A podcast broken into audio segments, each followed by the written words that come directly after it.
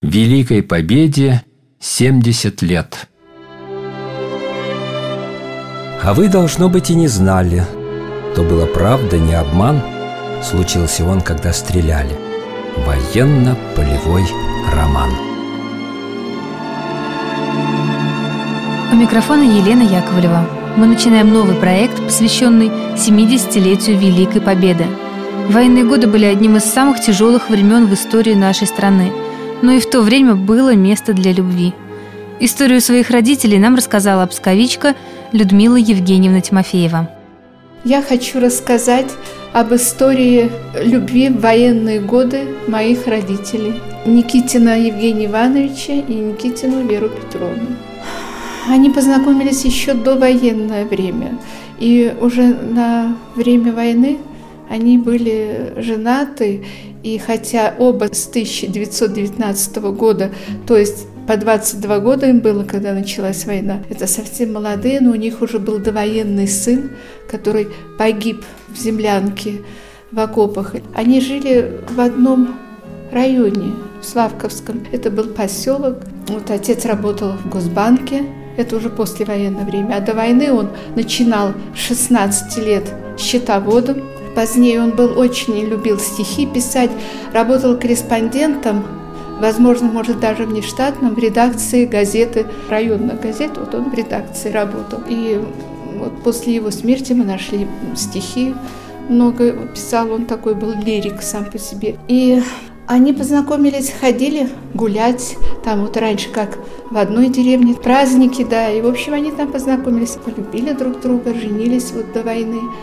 потом дети пошли. Он был в партизанах Славковского района. У них командиром партизанского отряда был Леонид Цинченко.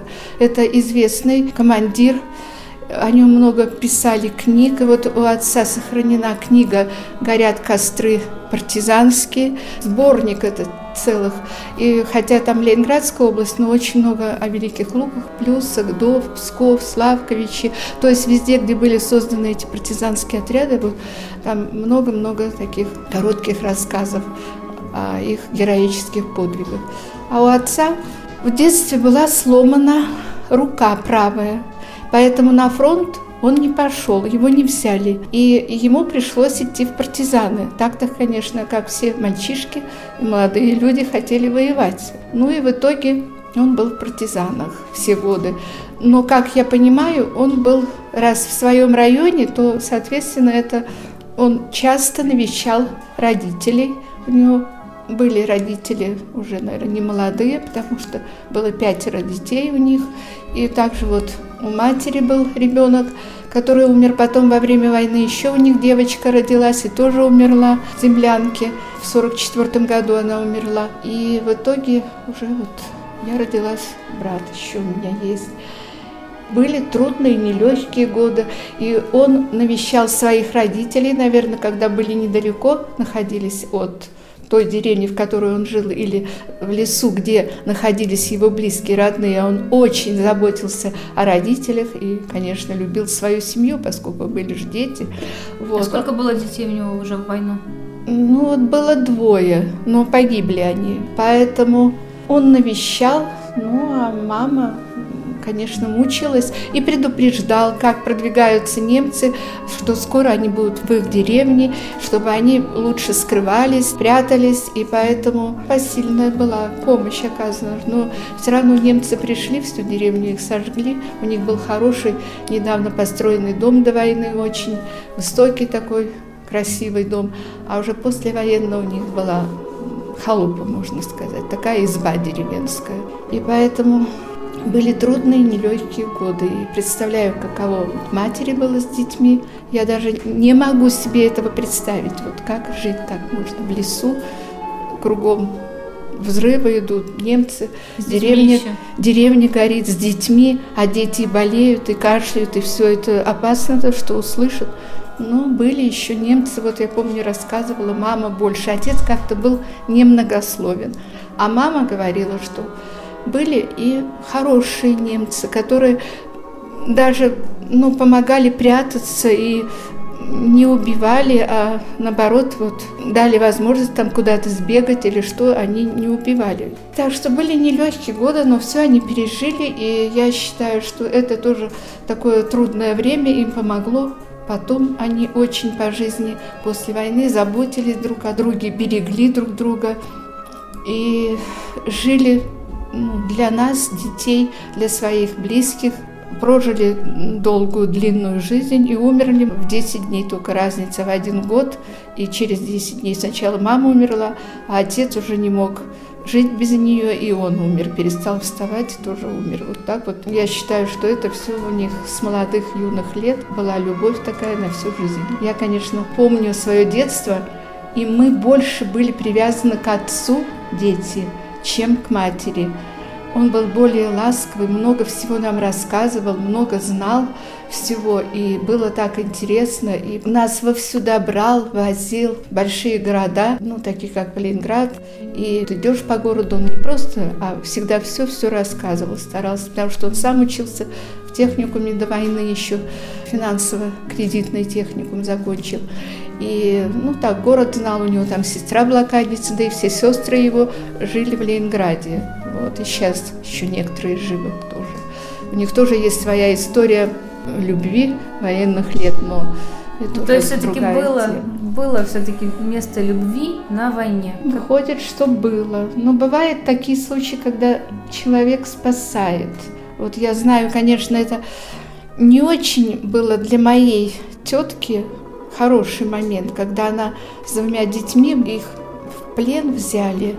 Немцы гнали колонну с стороны Быстрецова, это около Крамышева, да, и сюда гнали их, чтобы их увозить в Германию. И им немец помог убежать с двумя детьми там в сугроб, в снег, это вообще она рассказывала, это страшно было. Но они выжили, но муж у нее был на войне. Он был раненый, тяжело раненый. Встретил женщину, которая его на поле боя спасла, но она была медсестрой или санитарка, кто там. И, в общем, она ему сохранила жизнь, не выходила его. И он после этого, в знак благодарности, женился на ней. Хотя дома ждала жена и двое детей. Но вот тоже вот такая любовь там у него возникла. Может, даже долг, что она спасла ему жизнь. Поэтому вот такие истории бывают на войне. Это о моих близких. В каком году вы родились? Я родилась в марте 45 -го года. Мама говорила, что жили в землянке, потому что еще надо было строить, а строить нечего, да и некому, когда там мужчины все собрались, потому что там в деревне они помогали все друг другу строить, да, и они такой дом построили, ну, конечно, из двух половин состоял, он такой чисто деревенский, ну, это то, что было до войны, это не сравнить, поэтому простенький дом. Но вы самое тяжелое время застали, вот это, когда после войны а страна послевоенная, я даже помню, мы ели, вот у бабушки, когда мы жили в Славковичах до ликвидации, отец работал в Госбанке. Когда и... отец вернулся у вас с войны, и вы ощущали, что сохранилась эта любовь в семье? Конечно, забота о детях, о жене, он любил маму, и мама его любила. И они жили, у них один брак, они жили всю жизнь вместе. Такой, как отец, для меня это, конечно, очень заботливый был переживал за всех, за все, ранимый, и в то же время он всего мог добиться по жизни, э, если что-то не так. Сегодня мы услышали две удивительно трогательные истории фронтовой любви от Людмилы Евгеньевны Тимофеевой – Дорогие радиослушатели, у вас есть возможность рассказать свою историю любви. Ждем ваших рассказов по телефону 66 93 23. Присылайте письма с историями по адресу Псков, улица Некрасова, 50, Дом радио с пометкой «Военно-полевой роман». Темная ночь, только пули свистят по степи. Только ветер гудит в проводах, Тускло звезды мерцают. В темную ночь ты, любимая, знаю, не спишь, И у детской кроватки тайком Ты слезу утираешь Великой Победе 70 лет.